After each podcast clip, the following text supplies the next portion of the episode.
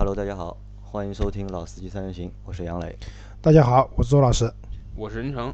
啊，今天是北京车展的第一天嘛，也是媒体日的第一天。那我们三个，我老周还有任成，今天都去到了北京车展的现场。因为但我们是兵分两路的，任成是带了车威的小伙伴一起，对然后我和老周就我们两个人去的就是车展嘛。啊，对的。然后任成很不幸，他的车今天还限号，对，所以基本上老周跟杨磊是个休闲游，我们是个这个是个抗战，对，是个因为是个任成是带着任务的嘛，因为对你你有就是拍摄的任务和有很多拍摄的任务，很多是商配的任务，和老周基本上就是老周有一个，除了早上有一个名爵六的一个发布会，不是名爵六，是名爵发了一部那概念车，概念车啊 X Motion 是吧？叫对 X Motion 行走的荷尔蒙，行走的荷尔蒙，对，就除了这个，就我们就没什么太为什么叫行走的荷尔蒙年轻化吧。年轻化嘛，这个车看上去比较有肌肉感嘛，感觉有您觉得就是它的宣传，反正都是比较，目前看都比较就是中二是吧？出出位吧，也不能说出出 位位，我这啊网红啊，什么这个露大腿啊，二次元啊，诸如此类这。个倒还不一定。我觉得就是名爵的领导已经比较适合这种风格了。啊，我但是们上汽的领导，比如陈红，对吧？坐在那边，我觉得就好像有点不太适应这样的场合。那像就是因为我是第一次去到北京的车展，第一次来北京参加车展。那周老师其实来过好多次了，已经。呃，我呃，我那个零八年是我第一次来北京车展，那次媒体是四月二十号，然后我的儿子就是那一天出生的。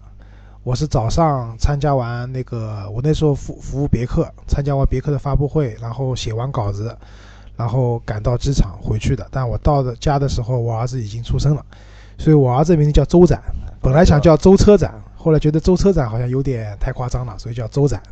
那我和老周是我们早上应该是九点多到的现场，九点半九点半到的现场，到但我们下午三点就出来了就，啊，对的，对吧？任成是直到好像六点才对结束我是被轰出来的。你是被轰出来就结束了，他时间到了，对吧？就闭馆了，所以就出来了嘛。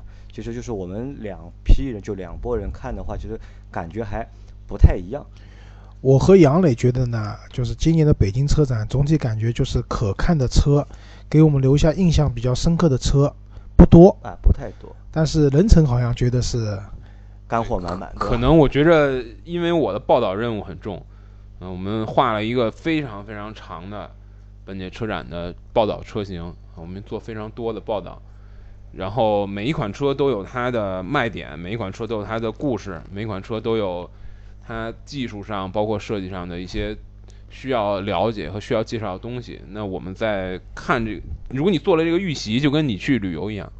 你做了这个预习，就是攻略的我们是没有攻略的看到东西的啊，就是人城是做好攻略去的，我们是属于休闲游，没有攻略，哎走到对对对哪是看到哪哪，对吧？其实我们也有攻略，我们其实心里面也有几辆，大概有六七辆我们想看的车，但是好像一半没有看到。啊，对的，一半没有没有发，这个我觉得是你们的问题，你们应该在去之前看一下攻略，就是看一下车展，因为一般情况下一般情况下啊，车企会在展会前大概一个礼拜去发布它的车展阵容，嗯、这个有一些车，比如说像这个咱们之前聊天时候说的，奥迪新 A 六、标致五零八、凯迪拉克 XT 四这些车。已经明确表示我们不会来，嗯对你非抱着要看这东西的这个信念来看，那肯定是要要失望的。那可能我还是抱着一个就是消费者的一个心态对。去看这个北京的车展。因为是这样，就是说，我觉得呢，那些没有发的车子呢，我们没看到呢，可能是我们攻略没做好，但还有一部分呢是其实，比如像拜腾，对吧？威马汽车，嗯。我们其实很感兴趣的，因为也代表了中国就是互联网造车的最高水平，对的，也不知道最高水平吧，只能说走在比较前面的。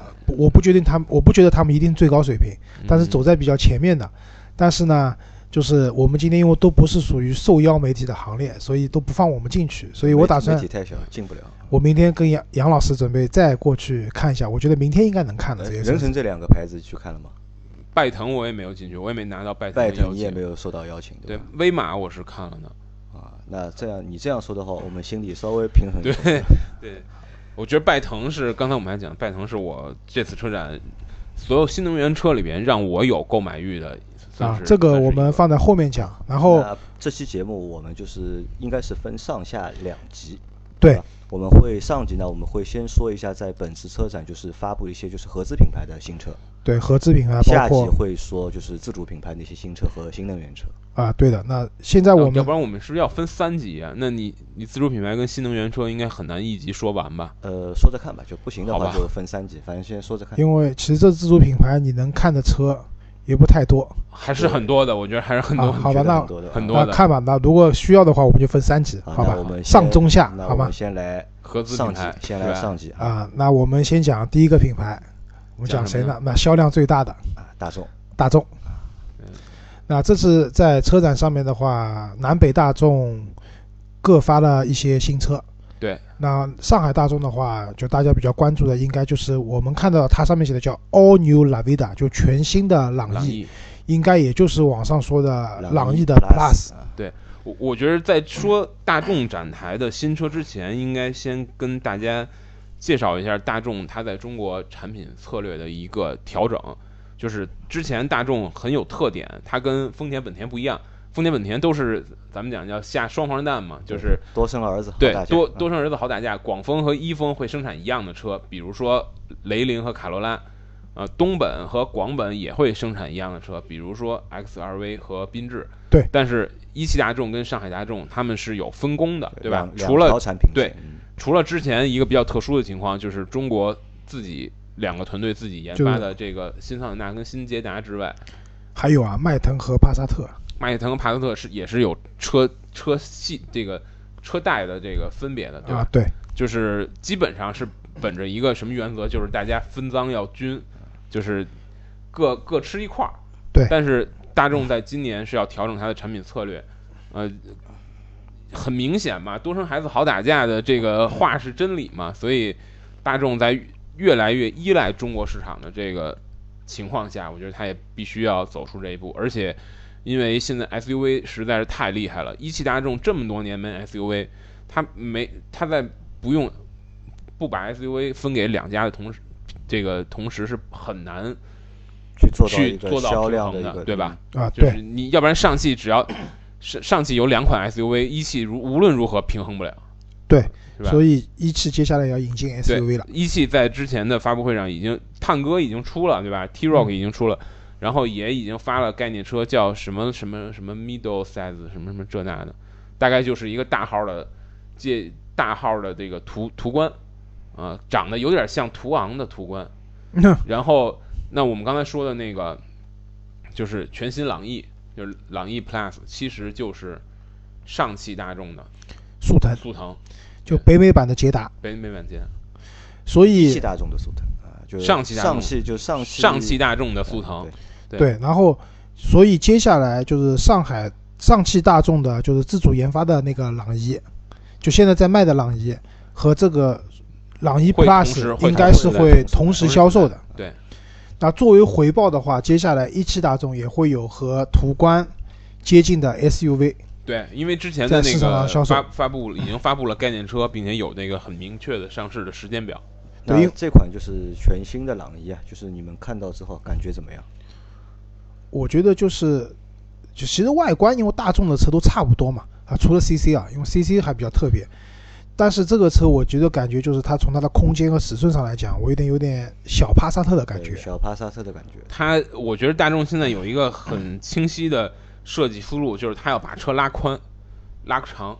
对，这个从新 CC 到嗯那个辉腾，呃，到到那个途昂、辉昂，辉昂辉昂、辉昂，到这个朗逸 Plus 都是很明显的这个感觉。你感觉这个就跟呲牙咧嘴的那个嘴都被使劲往耳朵上扯，这个感觉一样，对吧？而且这个车它是 MQB 的平台的一个一个一个车，就是模块化生产的一个平台。但我觉得，因为这个其实还是符合中国的一个用车的这种需求吧。因为我们国人买车的话，还是喜欢大，长一点，大一点。对，然后喜欢看上去比较当然张牙舞爪的这种感觉，对吧？所以这些车，因为去年我们看啊，南北大众加在一起卖了两百多万台车，这是有道理的，对吧？其实新 CC 我觉得也很漂亮啊，对，我就想讲，接下来我们讲，且这个，我觉得大众有一个很有意思的是什么呢？就是不管外观多漂亮的车，内饰都是那个德行。啊你有没有有看新 CC 的那个内饰？啊？我看了，是这样，就是大众的套娃呢，就是从外面看呢是属于初级套，内饰就是高级套啊，超级套 就是完全是一样的。因为 CC 在我心目中啊，一直是一辆，就是我觉得蛮漂亮的车子就。是大众最好看的一辆。就当初上汽大众出那个拉曼达那个零度的时候哎，就那个时候我以为一开始我不知道嘛，我以为是上汽大众的 CC，哦，它其实是要小一个级别的。对对对，但是它这种轿跑的风格，我觉得我觉得还是蛮漂亮的。然后这一次那个在展台上看到那个新的 CC 啊，我觉得整体的这种观感给你这辆车更锐利了。有购买欲吗？它那看起来是一辆让你有购买欲的车，我觉得没有，没有吗？啊我看起来是有。我不是它的受众。我有购买欲的是大众的迈特威，啊，迈特威对吧？就那辆就是可以把四个就座椅可以转过来我很好奇，你老周，你为什么你喜欢迈特威这种车，并且你有你有这种就是大空间就是灵活性的使用需求，但是你很讨厌这种这个纯电的这些车型？我没有讨厌纯电没，有吗？老周是那个 ES 八的，我是 ES8 ES 八的准车主，好吗？啊，啊，对，因为就大众这次那个 CC 也好，或者那辆就是全新的朗逸或者叫朗逸 Plus 也好，其实可以看出正好一南一北嘛，各发了一款比较重量级的车。那从销量上来看的话，我觉得肯定是朗逸 Plus 会卖的比较多的一，点。对吧？CC 因为价格比较贵，对，但是 CC 的话，我是觉得，因为我以前有同事，蛮多同事开那个车的，我对这个车最大的槽点是什么？就是它有个全景天窗，但那个天窗是不能打开的，这是我最大的槽点。那我不知道新新的一代车有没有这方面的改进啊？应该哦，这个还真没注意应该。没有，还是不能打开。我觉得老款车不能打开，可能是因为它车顶的那个弧度太大了，很难做的把一个全景天窗做成能打啊开的。，这个官方解释嘛，实际上省成本。实际上就是你，当然了，你你非要做那什么弧度也能做出来，只不过就是说，如果你是一个平的车顶，做可以打开的天窗会，不，因为。因为我本来以为这种大的全景天窗都是不能打开的，直到我买了 C 两百 L 以后，我的天窗的弧度不会比它小，呃，我可以完全打开长长城。老魏那个 VV 七也能打开，打开的面积还可大了。对，能打开的叫天窗，不能打开的只能叫天幕。呃，但是可能我觉得确实，如果它车顶弧度很大，确实会想做成能打开的会会很复杂吧，。但总体来讲，CC 还是一部颜值比较高的车型。比较高，比较高。我觉得说实话，真的是看了少有的那种让人看了有购买欲的大众车。啊，对。然后在大众展台的话，就是我们刚才讨论嘛，现在就是新的一代的 GTI，就是现在市场优惠很好，这个车基本上二十三万九千九的官方报价，我们上海的那边的 4S 店呢，就在网上能看到的价格就二十万了，所以这个车我觉得还有购买欲呃。这个车我有购买，因为我我本来就打算换辆就大车我我也加一辆小我也有购买车欲，就是购买欲。啊，好吧？但但你有没有看那个大众展台的有一个叫 ID 叫 ID Vision 或者叫 ID Vision 吧，叫那个红色的概念车。啊，我有看到，我觉得那个概念车也很有意思，它因为因为呃，大众应该说在这个柴油排放门的这种相当于是推波助澜，或者说这种催催化之下，应该是在传统车企里边最坚决的要电动化转型的一个。你看那个大众每个车展都会刷 ID 系列的概念车，很很意外的是上海车展没有拿出一个新的 ID 概念车，但是他把日内瓦首发的那个叫 ID V 啊我知道那款车对，它是应该是 ID 的那个系子品牌的一个旗舰车，是很漂亮的线条，我觉得那个线条是很漂亮，是一个轿跑的线条，嗯。但是竟然没有方向盘，也没有油门和刹车的踏板。概念车，这个车就呃是准备要 L 五级的对，自动驾驶了。而且你发现它没有，它连屏幕都没有，它连屏幕都没有，它不像现在很多概念车一样都是满车屏幕，它连屏幕都没有，它只有在那个中央扶手上有一个圆钮。啊按我理解就是机器猫的尾巴，你打开之后就是它是一个人工智能的东西，然后啊它跟车的交互是一个带一个类似于呃 VR 眼镜那样的东西，你就可以跟车实现交互，像我们三个都是近视眼，VR 眼镜不适合我们。好吧？啊，那换一个品牌说一下换个。品牌好，那刚才正好讲到过丰田，对吧？对，那丰田这一次的话，就是我们算上雷克萨斯啊，就丰田系的。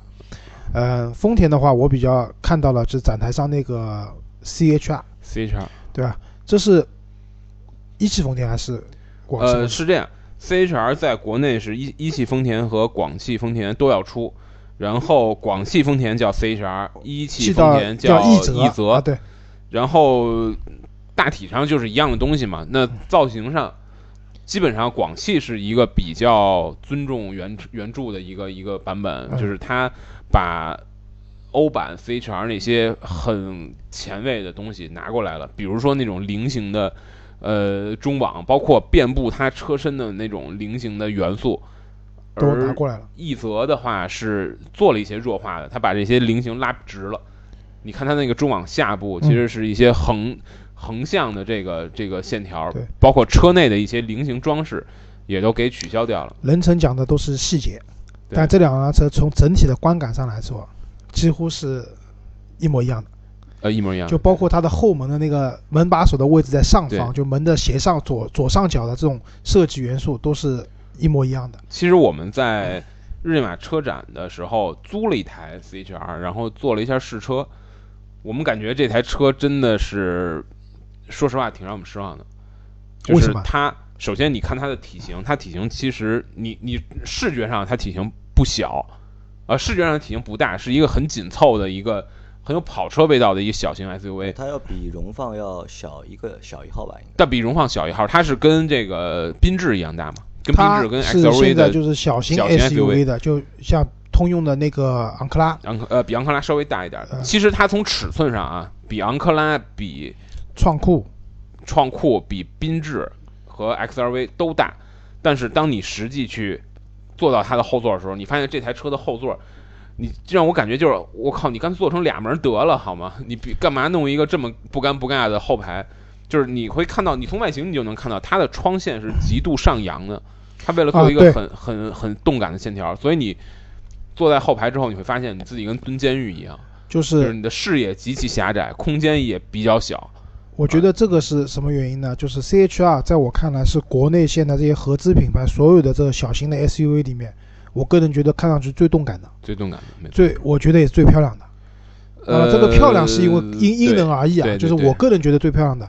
但是它至少是一个最让人能记住的设计，对，但是这种动感、这种漂亮，它一定牺牲的就是你讲它的这种腰线，对吧？上扬的腰线，对对吧？然后它的后排的这种感觉，实用性被牺牲。但是你要知道，这种车针对的是相对来说很年轻的用户。对，但但这就是我为什么说我们对它其实失望，因为其实大家不不了解我对汽车的偏好，就是我是对空间没有任何这种需求的。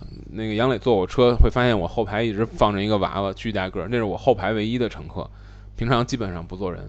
但是为什么我觉得 CHR 在我开过之后是很失望，就是因为它外形包括它整个的这种感受都是一个很犀利、动很动感。嗯，但是当你开起来之后，它还是一个丰田，还还是味同绝辣，对吧？而且这个包括方向盘的那种回馈，包括那个动力系统的那种响应，仍然是就别说比马自达了，我觉得比大众都还要软的很多。这个就是丰田的本质。就不管你，就像新的凯美瑞，我们也看它比上一代的产品，包括比之前任何一代的产品，看上去都都要动动感，但实际上本质上是一辆丰田一块豆腐，是吧？对吧？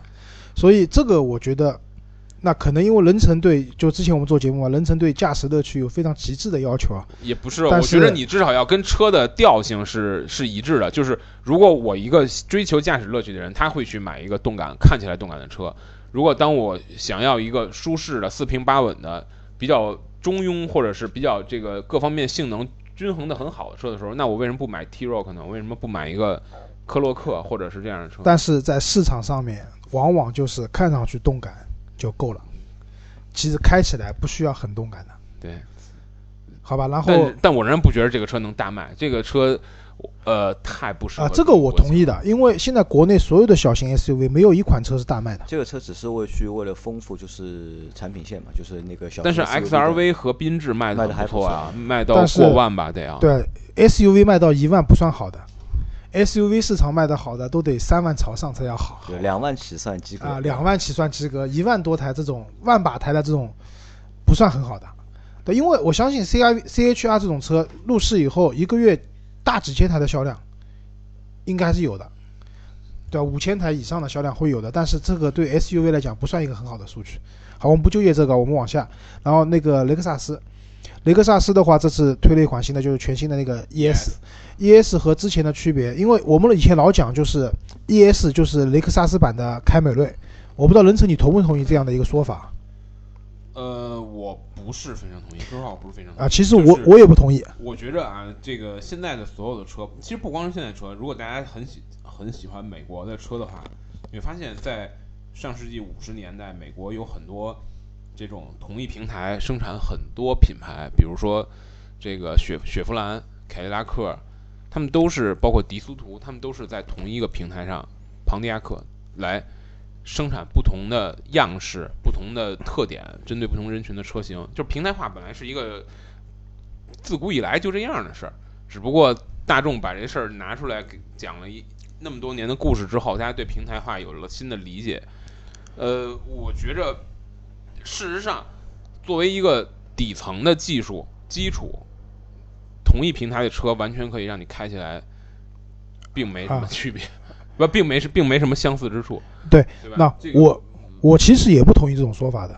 那我不同意这种说法，原因是因为一个是你讲的平台的问题，对吧？同一平台的车子在不同品牌下，你不能认为它是同一部车子。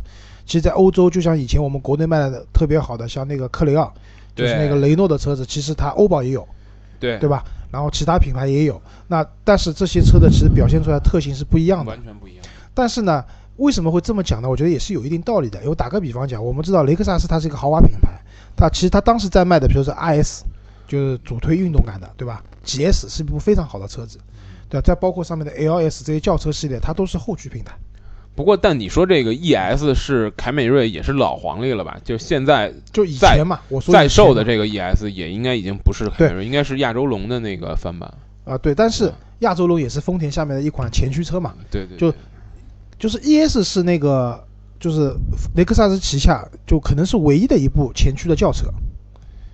啊，除了那个 CT 两百啊，啊，好像差不多是啊，对，那在这种情况下，大家可能会有这种说法，但是现在全新的 ES，首先一点就是它是丰田的那个 TNGA 的这个平台，在在雷克萨斯下面的第一款车子应该是。嗯，那第二个的话就是这款车子的话，它不但要取代现在的 ES，包括现在的 GS 都要被它取代掉，所以这个车将来应该是会有四驱版本的。呃，我觉着它并不是说完全取代 GS，而是说 GS 这个市场定位就消失了。嗯对，GS 实在是一个很尴尬的定位，它介于这个相当于 ES 的体型已经跟五系差不太多了。GS 跟 ES 在车的空间上其实区别不大，大它只是它只是一个前驱一个后驱的平台上的问题，所以这两个车本身是是有点尴尬的，而且为了强行把两个车的价格拉开，GS 一直又卖的很贵，所以就市场上其实确实不太需要这个车。GS 是我一部非常喜欢的车子，我去雷克萨斯店里面看这个车子应该看过很多次，但是每次想动心想买的时候，最后就受制于它的价格，太贵了，真的五十多万这个车子。对那五十多万，其实在轿车领域里面，你可以买到很多其他的选择了，对，所以最后都会放弃。那这次新的这个 ES 的话，我觉得首先就是和上一代车型比的话，我觉得颜值上面还是有些区别的。更就是雷克萨斯以前给人感觉还是比较温和的啊，就从某一代车型开始，它那个嘴巴就前脸越来越大。然后很明显，其实就是在丰田章男做了丰田的老大之后，他给他之前给给这个设计师开会，还是忘了他一个什么演讲，讲的就是说我们我们不要好看的车，我们就要让人能记住的车。所以你看现在丰田跟雷克萨斯的车，即便是皇冠或者是 LS，那也都是呲牙咧嘴的，因为 ES 就呲的更厉害了。啊，皇冠是一个让我们比较失望的一辆车。呃，它的前脸都是这种非常按北京话讲就非常拧巴，知道吧？就是好不好看因人而异，有的人会觉得这种造型好看，有的人会觉得不好看。但是你刚才说对了一点，记忆度是很高的。记住就是辨识度很高。现在以前雷克萨斯可能淹没在茫茫车海之中是没有太大的辨识度的，但现在雷克萨斯新的出来，这种造型的车一出来，一看就知道这是雷克萨斯。对，那我觉得也是一种成功吧。然后顺便讲一下皇冠啊，就是皇冠在我印象当中，因为比如说我们去香港坐出租车，包括在日本坐出租车，都是老的皇冠嘛。这个车给人的感觉是一个，我用四个字来形容叫雍容华贵，就是感觉这个车是一个比较这种贵气的一个车子。但是现在新的皇冠，就是我今天跟杨磊坐进去了，嗯杨磊跟我说这个车卖二十万差不多吧，然后我就反复的跟他说这是皇冠，然后杨磊就说皇冠又怎么样，二十万。那最后我们查了一下，皇冠现在是官方指导价是二十六万起卖，对，但是这个车已经失去了以前那种味道了。就不是以前那个皇冠了嘛。对，我觉得这个车就是就是以前的锐志没有了，现在皇冠顶上了而已。我觉得就这么感觉就尽量把成本要压低嘛。啊对。那好，丰田讲完了，我们讲一下本田。本田的话，这次主要的就是新雅阁。啊，新雅阁这个也但新雅阁其实已经有点失去新鲜感了，因为之前试车，包括上市发布会，包括这么长时间以来，因为它在海外已经很长时间了嘛，啊，对，但是对于我们国内这个车展来讲，我也没有试过，不过就是第一次那个看到就是真车，就是刚才我们讲的嘛，就是有个运动的外观，对吧？但是实际上还是开起来比较绵的那种车。但雅阁一直在我印象中不是那种很绵的车，听我讲完嘛，就是本田是属于日本品牌里面一个比较有运动基因的一个对品牌，对吧？然后他们号称买发动机送车嘛，啊，发动对对买发动机送车，对吧，他们参加 F 一，对吧？本田的厂队有个要求的，我可以不拿冠军，对吧？但是我的车必须要完赛，绝不允许出现什么爆缸啊这种事情发生。其实本田对自己的发动机技术也是特别有信心的，对吧？所以他们发动机有一个和别的发动机不一样的特性，别的发动机烧机油，它是加机油，对吧？对机油增多，对吧？特别所以要我们说，就是买本田的人应该同时买一辆大众，这样你一个车烧，一个车机油增加，啊你就可以把它怼一下就，就平衡了。啊，对，任成在胡说八道，对吧？那我觉得雅阁就这次新的雅阁，我现场看到以后那个车啊，我第一观感就是，我觉得，哎，这个车有点像斯铂瑞，对，还真是，对吧？就也有点像思域，我觉得就是之前来我们节节目那个小潘，对吧？小潘是一个本田粉，他开的就是一辆斯铂瑞。那斯铂瑞从最早进中国那个时候就是有套件的嘛，可以改成讴歌的，对吧？然后那个时候我就去试车了，然后我觉得啊这个车确实开起来的感觉还蛮运动的，在我心目中也是一部不错的车子。那但是雅阁呢，就从第七代雅阁、第八代雅阁、第九代雅阁我都开过，那我就感觉这个车呢，就跟斯铂瑞的取向还真的不太一样，不太一样，对吧？就而且它的外观的长相也不太一样，一个是偏真的蛮运动的方向，一个就是家用这种甚至商务或者因为我叔叔以前是跟日本人做生意的嘛，他那个时候买车的话，基本上其实他不喜欢日本车，但没有办法，他都买日本车嘛，所以买的像雅阁这样的车子开。那这一次新的雅阁给我第一感觉就是，哦，这个车变得运动了。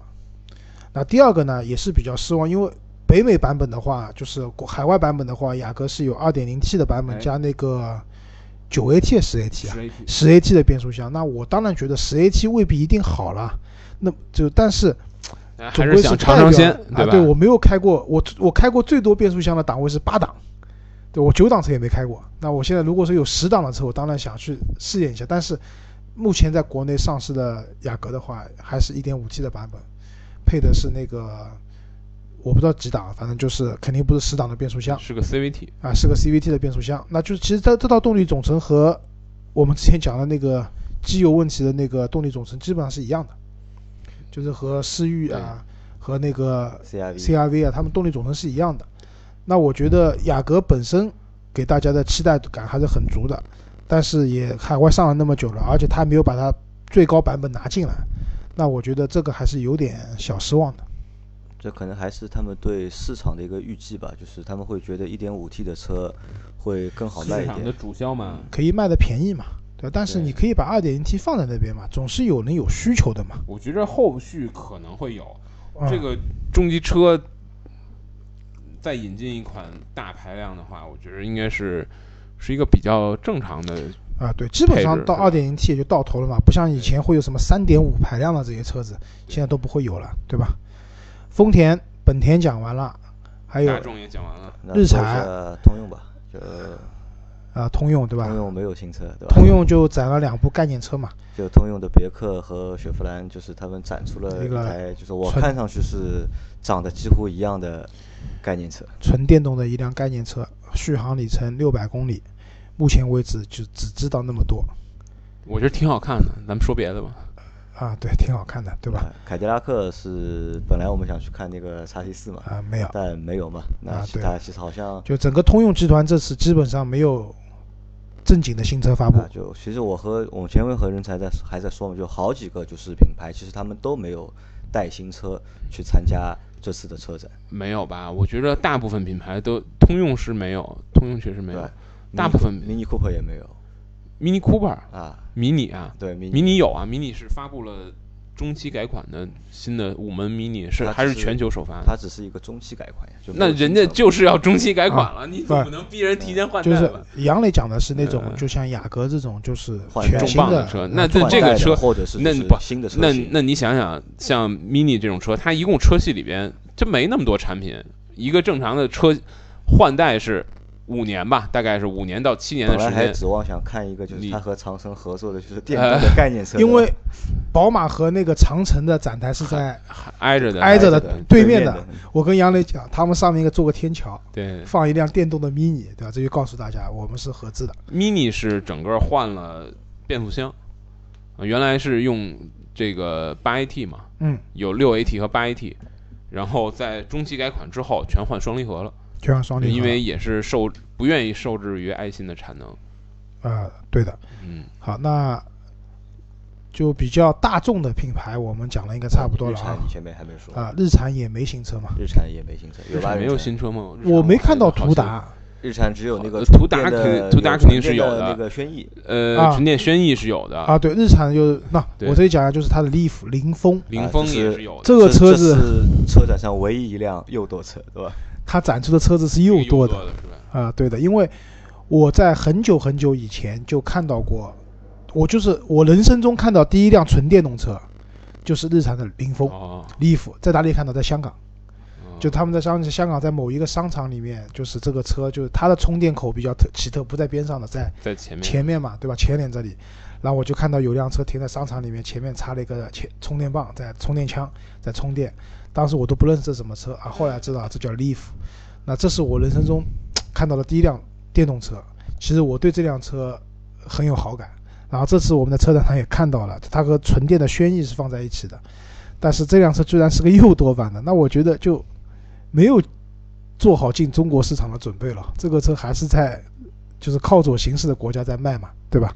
其实你说到这儿，我想说一个车是什么呢？就是这个广汽，广汽刚才咱们说到丰田，我觉得广汽现在有一款车值得大家关注一下。这个可能在若干年之后，我们再回头看的时候，可以被当成一个段子来讲。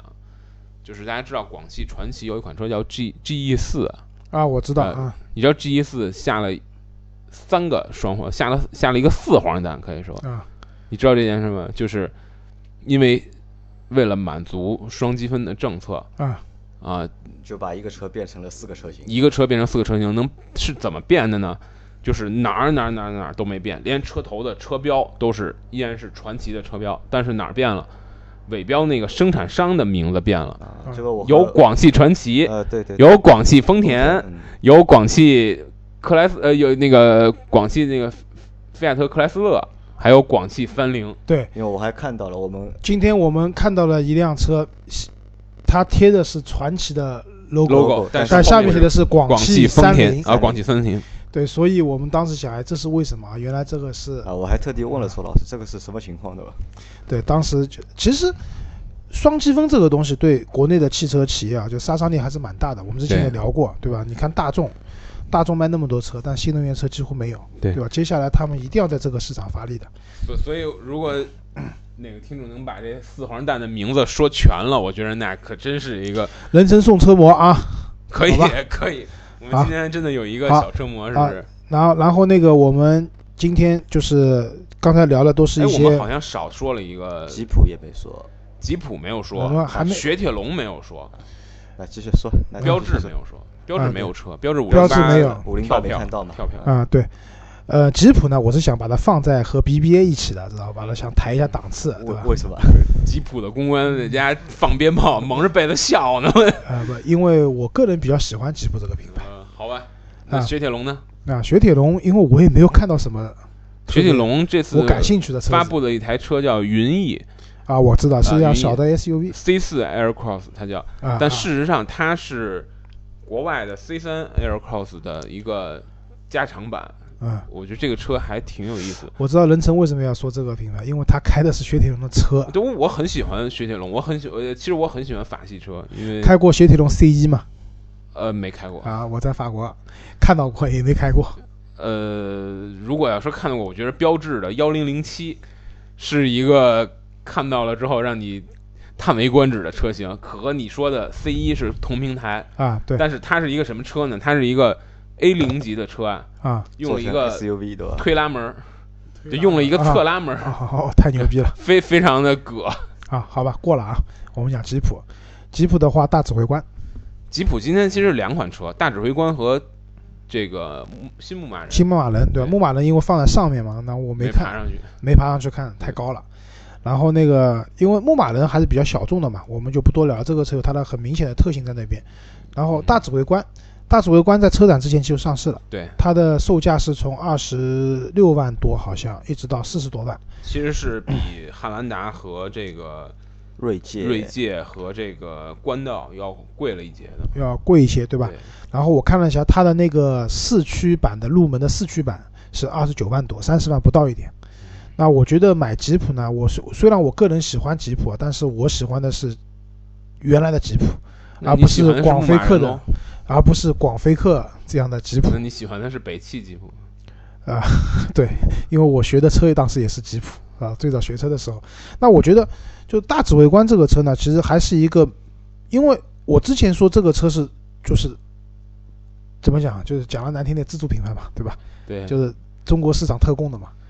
但现在中国市场特供可是个好词儿啊，全球对吧？全球首发，不是你你想想，在我刚刚进媒体入行做媒体的时候，我经常能在新闻稿里边看到，就是说我们的车是原汁原味儿的，我们是原汁原味儿引进的，我嗯们是和欧版一样的，嗯。非常忌讳说的就是我们是中国特供，嗯。但但是但你看现在完全逆转了，就是现在你在市场上要想有好的表现，必须是得特供。必须是中国特供，必须是而且是本土研发，啊，怪不得上次我说到中国特供车，他们公关没有来找我们啊，对原来是这么个道理。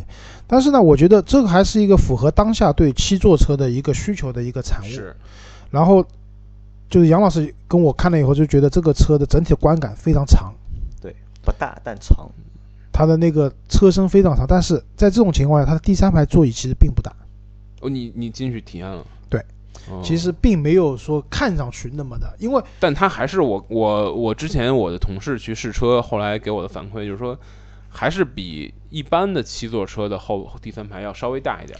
啊，对这个我同意的。我讲的是针对它这个尺寸啊，它这种长度的尺寸给我的心理的建设是，这辆车应该是一个七座非常舒服的车子。但是真正看到第三排，它和汉兰达之类的车子没有可能会好一点，但没有本质的差距但但我看它的第三排座椅至少是一个全尺寸的座椅。啊。对的，座椅是全尺寸的，但是你坐一般这种车，它坐上去，你真正不舒服的是，因为你脚放的会比较高，对你就会像坐一小板凳一样，对吧？你你你你像咱正常坐椅子，你你的这个小小腿应该是垂直于地面的嘛。它这个因为后边的这个油箱，包括备胎等等这些结构，你你这个啊肯定是脚是踩在一台阶儿上的，那你肯定是不太舒服。尽管它的这种纵向的空间和这个横向空间可能都没什么，问题。因为克莱斯勒之前中国有辆七座车叫大捷龙，对吧？对的，那个车呢，因为我老婆有个要好的朋友是开那个车的，他就问我这个车怎么样，我说我没法评价。对。对，就、就是你买的时候可以花，买的时候是两倍于 GL 八的价格，当你卖的时候又是半倍，就是零点五倍 GL 八的价格。我 我不能理解为什么不买辆 GL 八，如果买这个车的话。那就是路上少嘛。啊，对，它可能嗯有个性，对吧？对那么，但是这次之后的话，整个克莱斯勒在中国的市场，就克莱斯勒、吉普在中国的市场是没有七座的车型的，基本上。对，那这次有盛运时代的这种需求的潮流，对吧？然后一辆七座的车型，但我不觉得这个车能卖到像汉兰达和冠道那么好。呃，不用觉得肯定卖不到的，你放心吧。好，但是我觉得大家可以关注一下，也算是可以卖的比楼兰好吗？肯定会比楼兰好，因为楼兰这个外形不受中国用户的喜欢。我觉得楼兰真的是辆很好的车。啊，美人奴对吧？对。呃，因为就是我我说这辆车的原因，是因为现在国内其实你说真的是一个坐的还比较舒服的七人座的 SUV 的话，呃，途昂不算啊，途昂是一个变态大的车不算，呃，基本上就是汉兰达、锐界。其实我倒是觉着，如果你想买一个这么大小的车的话，我真的非常喜欢冠道。但冠道没有，没有冠道没有。我说的是七人座，请注意我的命题，好吧，认真同学。所以那至少是广飞哥这次出了这样一辆车以后，在这个市场里面也算多了一个选择。你觉得七座是刚需吗？以你的这个现在家庭的情况来看的话，现在我和杨老坐在你对面这两个人，我们都是两个孩子，七座肯定。所以你跟我们讨论这个问题，我们一定告诉你是刚需。好吧。但我是这么认为的，我认为就是七座的 SUV，七座是刚需，但七座的 SUV 不是刚需。就如果我选七座的话，我还是会选 MPV。暴君新三零，呃，也可以吧。迈特迈特威，迈特威，不知道迈特威，我刚才看看了一下，好像没什么优惠。这个车我还是蛮喜欢的，因为主要是我们最近比较迷恋斗地主，你知道吗？那个车真的是可以转过来四个人在车上斗地主的。好吧，难道四个人拿手机斗不行吗？手机没有那种斗地主不是三个人玩的吗？你欺负我不会玩牌是吗？我讲的是上海斗地主，四个人。好，好，吉普讲完了，我们现在讲 BBA 了，好吧？漏了一个，漏了个马自达，马自达 C X 八，C X 八也是很是是你说的这个吉普的对标车型吗？对标车型，呃，很好看的一台车。我觉得马自达的设计给我一种什么感觉啊？就是当这车刚一出来的时候，你觉得我操太好看了。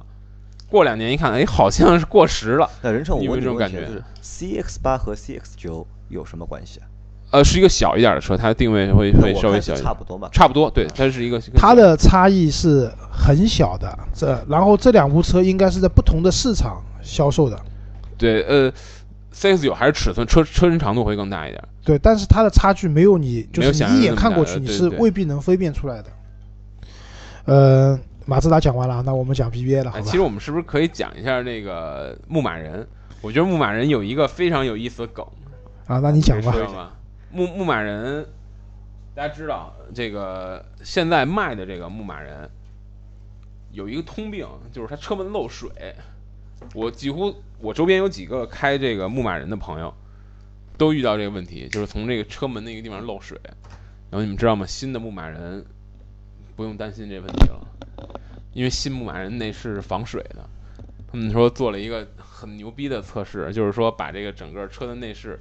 浸泡在水雾之中啊，大概五六个小时，是不用任不会有任何东西会发生问题的。但是，我我之前最早，因为我开过牧马人嘛，那个时候就是牧马人的车子，比如说它的顶棚是可以拆卸的，对吧？然后说洗车的时候直接可以拿水枪冲的呀，下面有个塞子的，然后有个塞子，拔掉以后水可以自己流掉的，那本来就防水的了。不不不，你会把脚垫泡烂的，相信我，这些都是啊。有有过案例的，但开这个车的话，我觉得不应该用脚垫吧？对啊，为什么还要脚垫呢？这样东西，对吧？本来就是一个很粗犷的一个车，就那就不知道不需要脚垫，对吧？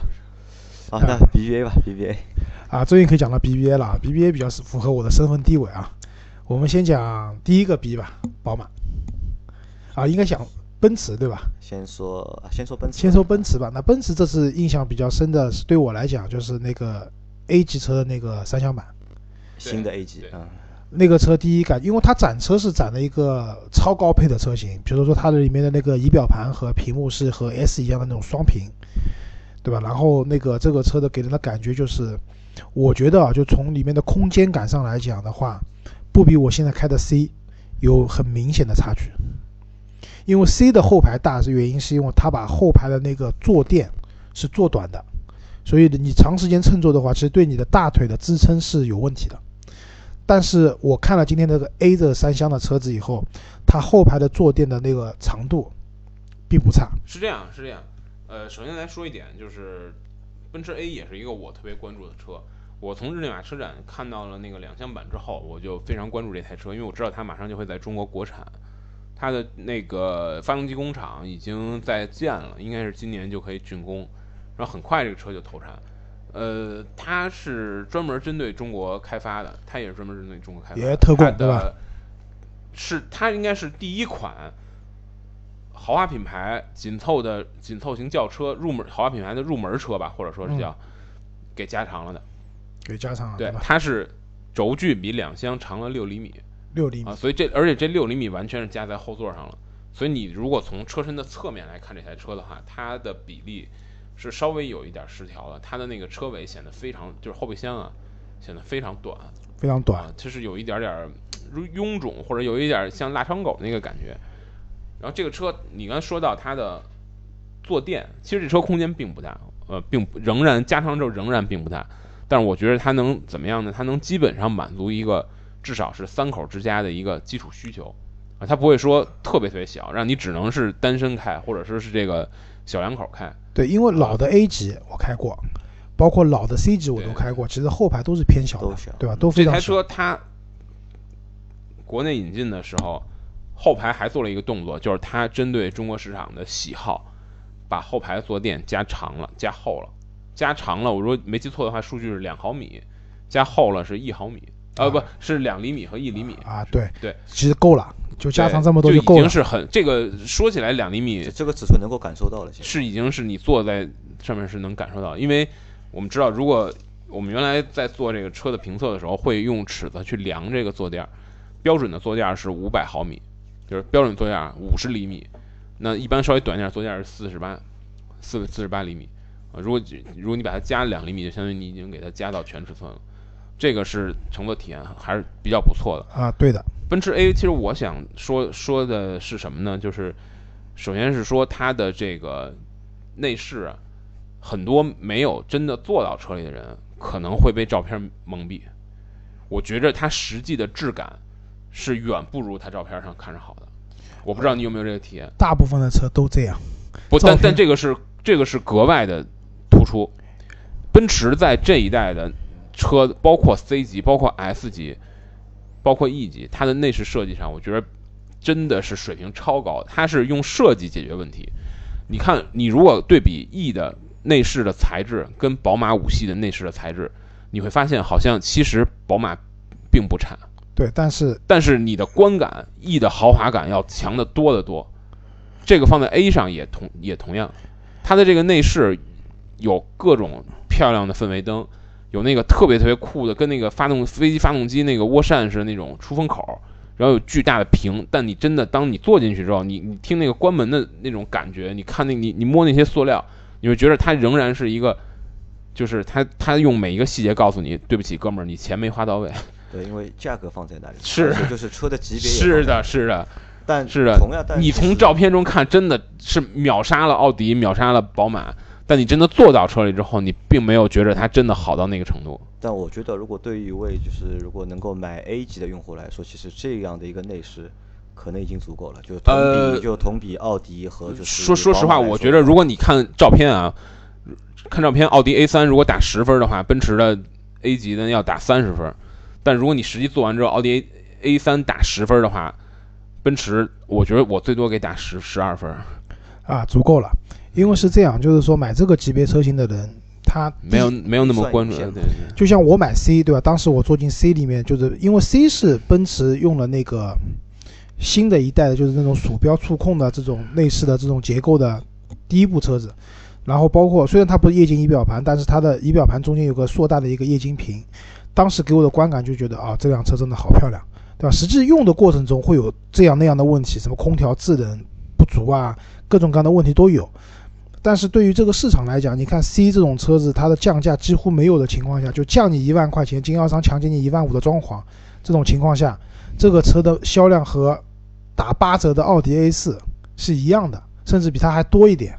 这就证明，就是在这个价格级别啊，我觉得你的设计足够亮眼，哪怕材质上没有那么好，使用体验上没有那么好实际，上，它使用使用的那个交互系统，它就是奔驰的全新的交互系统，第一次搭载量产车，呃呃，两厢 A 是第一次啊，那三厢 A 就是同样的了，它叫嗯 MBUX。我们在那个车展的展台上能看到一个呃体验机，一个一个座椅上面有一个体验机，啊你会看到它确实有很多新的功能，它的那个交互方式更接近于你玩电脑。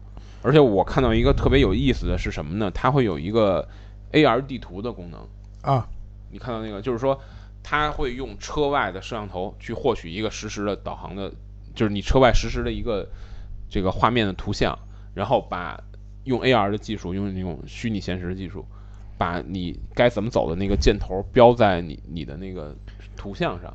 啊，这个还挺有意思的。现实增强现实增强，呃，不是现实增强，它就应该是叫就是就是虚拟现实。现实增强应该是要你肉眼能看到的，但它只是在屏幕上，它不是说打到你的风挡上，它是打到你的中控屏上。对，所以呢，其实对于这些车有这些东西足够亮眼的东西，就很容易吸引它的客户了。因为这个车入门版的价格应该就是二十多万。呃，我想我我看完这个之后，我反正特别期待新的 A 三，我觉得 A 三的内饰有可能会再再一次把它颠覆掉。啊、有可能吧，因为奥迪其实在这方面也是蛮强的。那这里要提醒一下，就是新的 A 级的话，它有两个动力版本选择，一点四和二点零。对，1.4T 配的是扭力梁的悬挂，对对，所以那些大神们啊，就可能你要选择 2.0T 的版本，独立悬挂。但是 2.0T 的版本这个车的价格就不便宜了，估计可以买买辆 C 了，可以可以买辆低配的 C 了。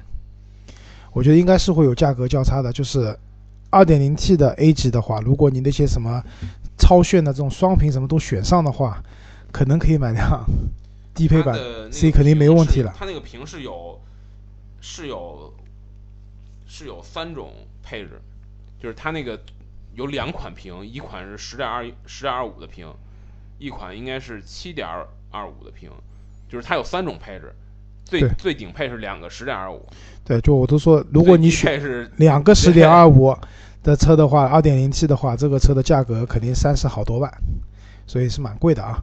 那奔驰的话，我我比较印象深刻的就这一款车。任正好像说还有一款车想说对吧？奔驰对吧对奔驰有一款车叫迈巴赫 SUV 概念车。啊？GLS 迈巴赫，呃，它不，它不叫 GLS，它就叫迈巴赫 SUV Concept。这款车是号称完全按照中国消费者，中国不不能说中国消费者，完全按照中国土豪的喜好和审美豪华消费者对吧？定制是这个设计的。那么它集合了哪些东西呢？我跟你说说啊，超大，二十四英寸的轮毂，啊，三厢，啊、是一个非常典型的三厢车的造型，SUV 是一个，不 SUV 又三厢，对对对我这个理解不了。所以大家一定要看看这个车。然后车内有有这个有花儿，啊、有茶叶，有木头，有金色。然后车身的整个车漆是用这个非常能代表中国的一种妖红啊！我觉得如果让我用三个字儿描述这台车的话，那就只有辣眼睛这三个字儿。所以大家一定要看看图片，我真的是过目不忘，明天我和杨老师一定带到奔驰展台去复习一下这辆车。绝对的辣眼睛。啊好，BBA 第二个 B 宝马，宝马的话这一次我们首先看到是新的叉三，对，还有新的叉四，对，包括发布了一款 i 叉三的 concept 概念车，概念车。宝马也把它那个叫 iVersion Dynamic 那个概念车拿来嗯展了。其实宝马今年的展台，我觉得诚意还是挺足的。宝马还好像还有还有这个 M 二的 CS 版，啊对呃，宝马也把它的叉七的概念车运来展。啊对宝马也拿来了一个非常炫的七系的一个红色的定制版，M 七六零哎，然后 M 后七六零的红色啊，对，我觉得看点还挺多的，我觉得看点还挺多的。叉三反而是一个有点腻了的车，但对是不是普通消费者来说的话，可能还是对叉三的关注度会叉三高一点。对叉三肯定是一个即将要在它的细分市场上扮演非常重要角色的车型。我觉得这个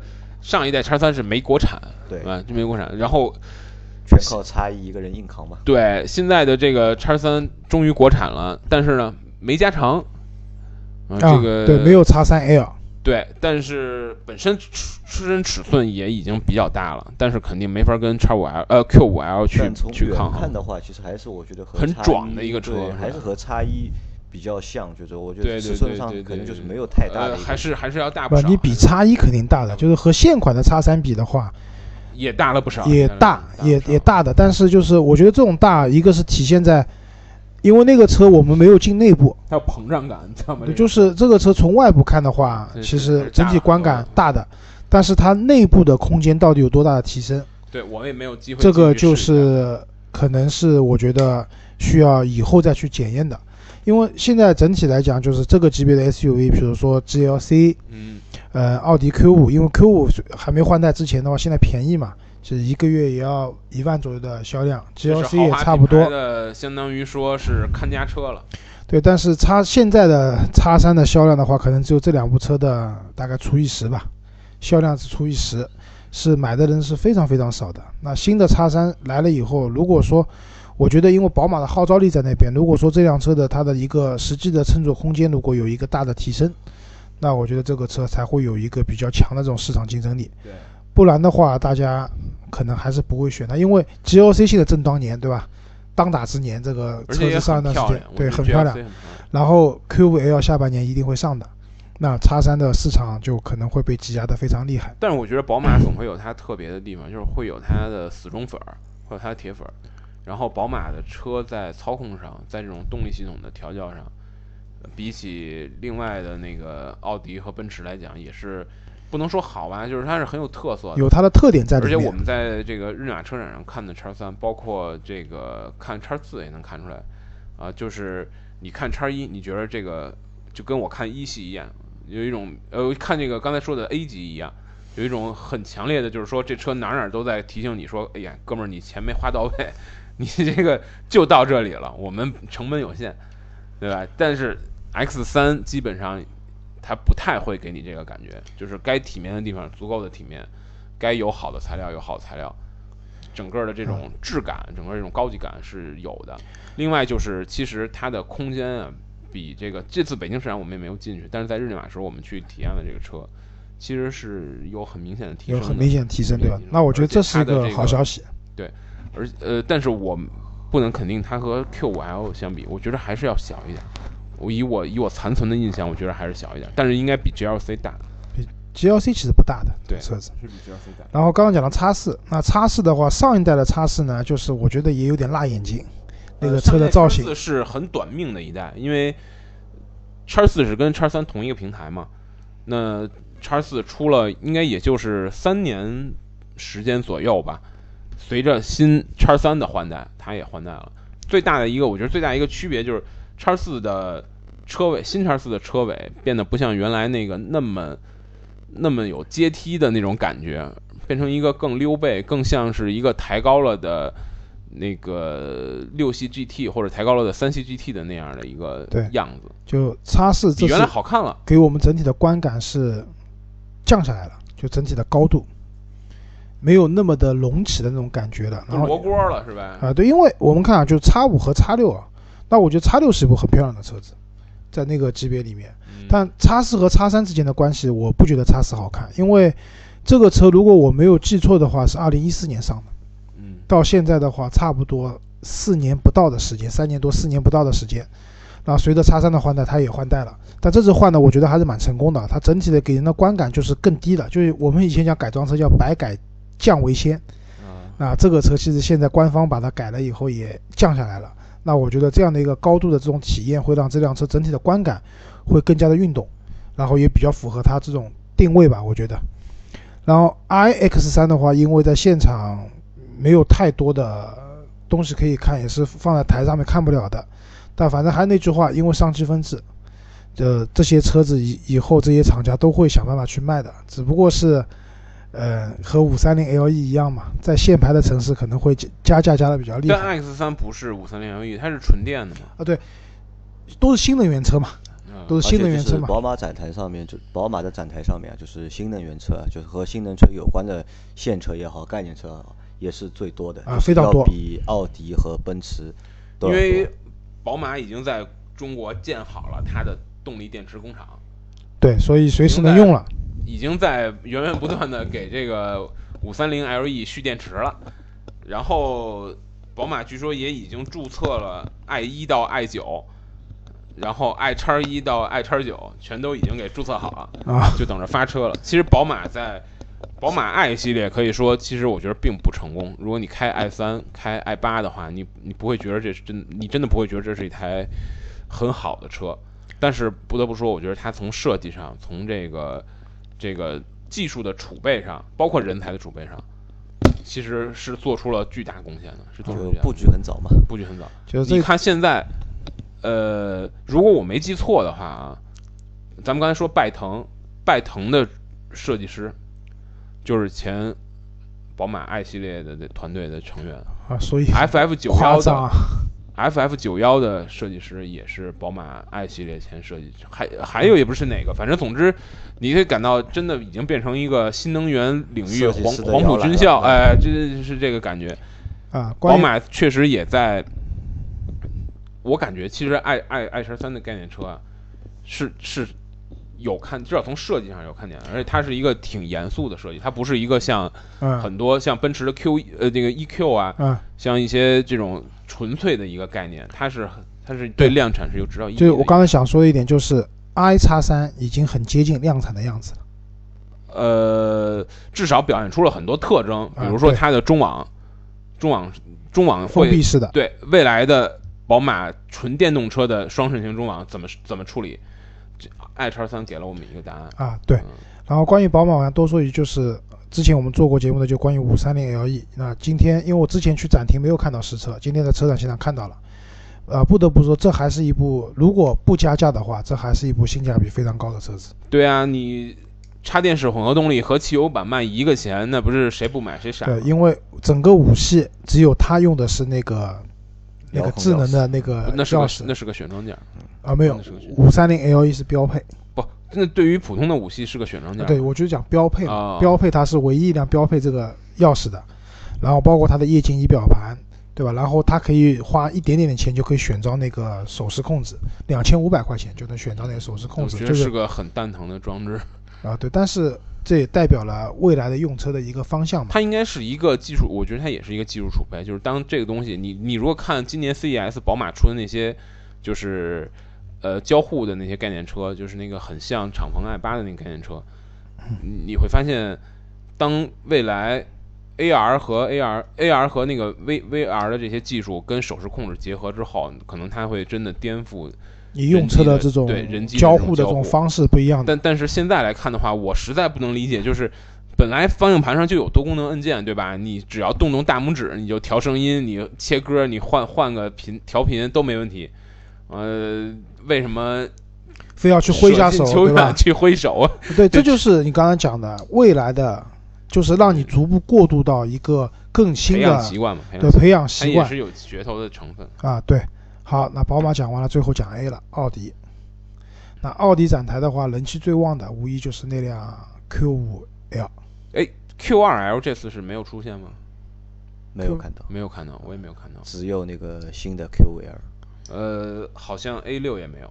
没有 A6 也没有 A 六没有，因为 A 六明确嗯，明确今年是不上的，在国内。对，那 Q5L 的话，我先讲讲我的感觉啊，就是整车从外观上来看和现在的 Q5，我不觉得有本质上的区别。尺寸上面没有什么太大的变化。你说 Q 5 L 吗？对，Q5L 尺寸上有变化，尺寸上明显是变大的，但是就整体给你的这种设计观感上我不觉得有很大的变化。是吧？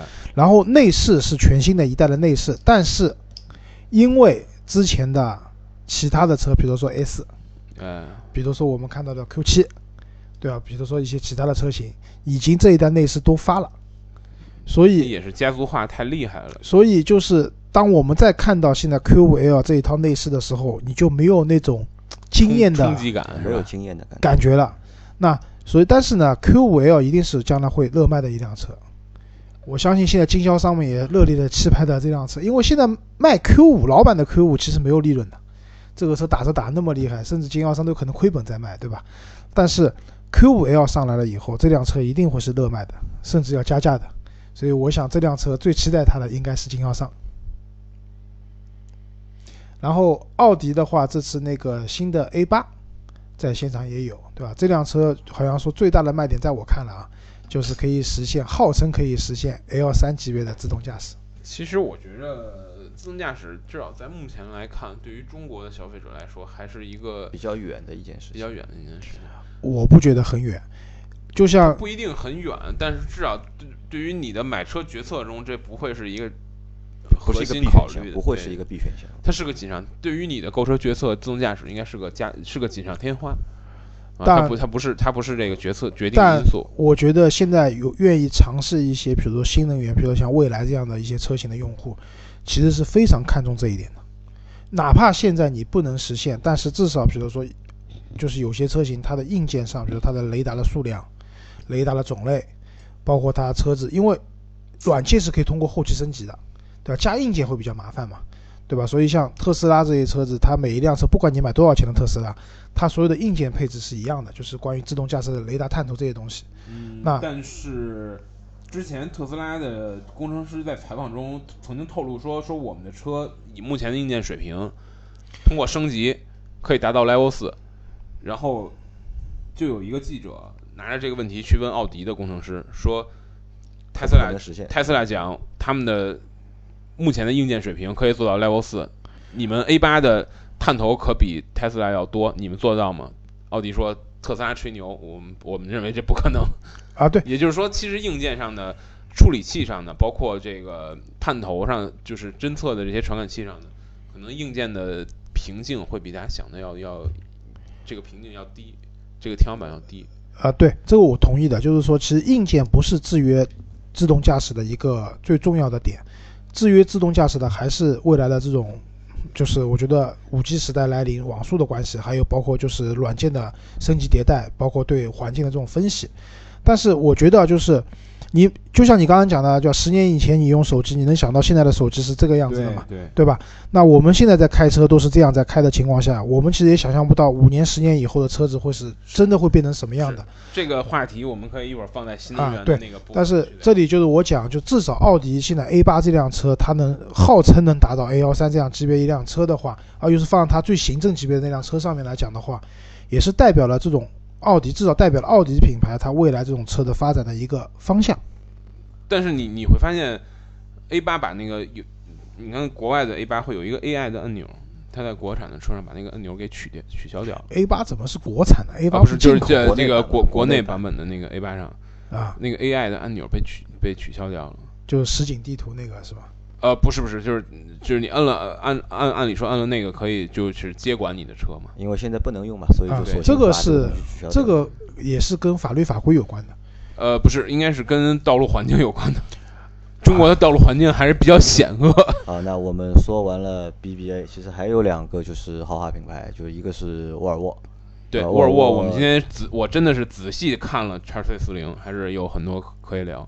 对叉 C 四零你你可以说一下叉 C 四零。呃，我觉得首先来说，大家一想到这个车，第一印象是不是领克零一换壳？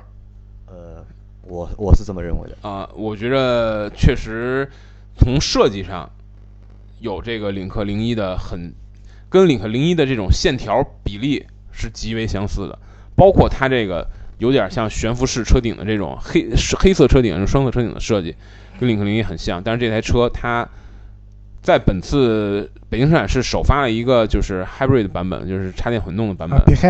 呃，然后呢，这个，但是它的动力系统跟领克零一不一样，因为它的 2.0T 的高低功率都是配的是 8AT，啊，领克是配的 6AT 和双离合，啊，根据它的四驱和两驱不同，那么这个是一个不一样的。另外，这车其实我们之前也围绕它做过很多内容，啊，包括也翻译了一些海外的文章，在 Top Gear 的一个很大规模的横评中，这个车得到了极高的评价，就是它是战胜了 Q 五，战胜了 DS 七，战胜了叉三，呃，在一个紧凑型 SUV 的横评中得到冠军。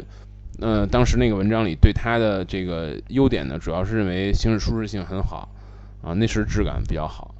那么我们在现场的体验，我们觉得确实内饰质感很好，而且它内饰给我一个很印象很深的地方，就是说，呃，很多豪华品牌在他们做内饰设计的时候，他们为了简简洁或者为了显得这个车内很整齐，他们会把很多这种储物空间封起来，呃，导致整个车里边储物空间并不是那么方便。那沃沃尔沃这个车其实它反而做得很好，它给你的使用的便利性，包括这个这个 USB 的这种位置数量啊，都是很明显是照顾了中国消费者的。而且这车上有一个特有意思的地儿，大家可以看一下，就是它车是用了一个所谓叫空气低音喇叭啊，它在那个右边的雨刷器下面会有一个圆形的一个 logo，那个下面其实是个低音喇叭，它把低音喇喇叭放在车外，就可以省去很多空间。我觉得这还是一个很有意思的车。那我都同意你说的，但是问题在什么地方？这辆车卖多少钱？这车目前应该是没没有价格价格，而而且要到就是预计二零一八年应该是都是进口的，不会国产这个车。呃二零一八年应该是晚些时候，先它是要先进口，先进口，啊然后，先进口二。零一八年比较晚的时候会逐渐国产，然后就是在领克零一那工厂，而且呃同平台嘛一九年呃是共线生产，二零一九年会有插电混动，后面还有纯电。它的我觉得它的排产应该是要给领克零一让路，我按我理解。那我觉得是这样，从 x C 六零的定价这个尿性来看，x C 四零不会便宜的。x C 四零卖的越贵，越突出了领克零一的性价比。对对对因为杨老师一直讲领克零一贵，但我一直觉得领克零一卖的不贵，因为杨老师讲它贵，我觉得是有道理的，因为它可能和其他的一些自主品牌的车子去比，它是偏贵的。嗯，但是你要在文章里写领克是自主品牌，领克的人非要给你打电话不可的。啊、无所谓。那但是对于我们来讲的话，呃，我觉得我我是拿领克去和沃尔沃比的，因为领克的这车我也比较重点的体验过，我觉得它的内饰质感，包括设计风格，就像刚才任腾讲的很多优点，在领克零一上面都可以体现出来。对，那这个车，就是如果你买一个配置还过得去的版本的话，十七万多。但领克零一好丑啊。呃，这话话说丑不丑因人而异，我觉得还可以过得去，对吧？那就算丑一点，便宜一半，你还要怎么样？应该便宜不了那么多，我觉得最后应该便宜不了那么多。而且你别忘了，这个变速箱还不一样。叉 C 四零我预估啊，起售价二十八万起。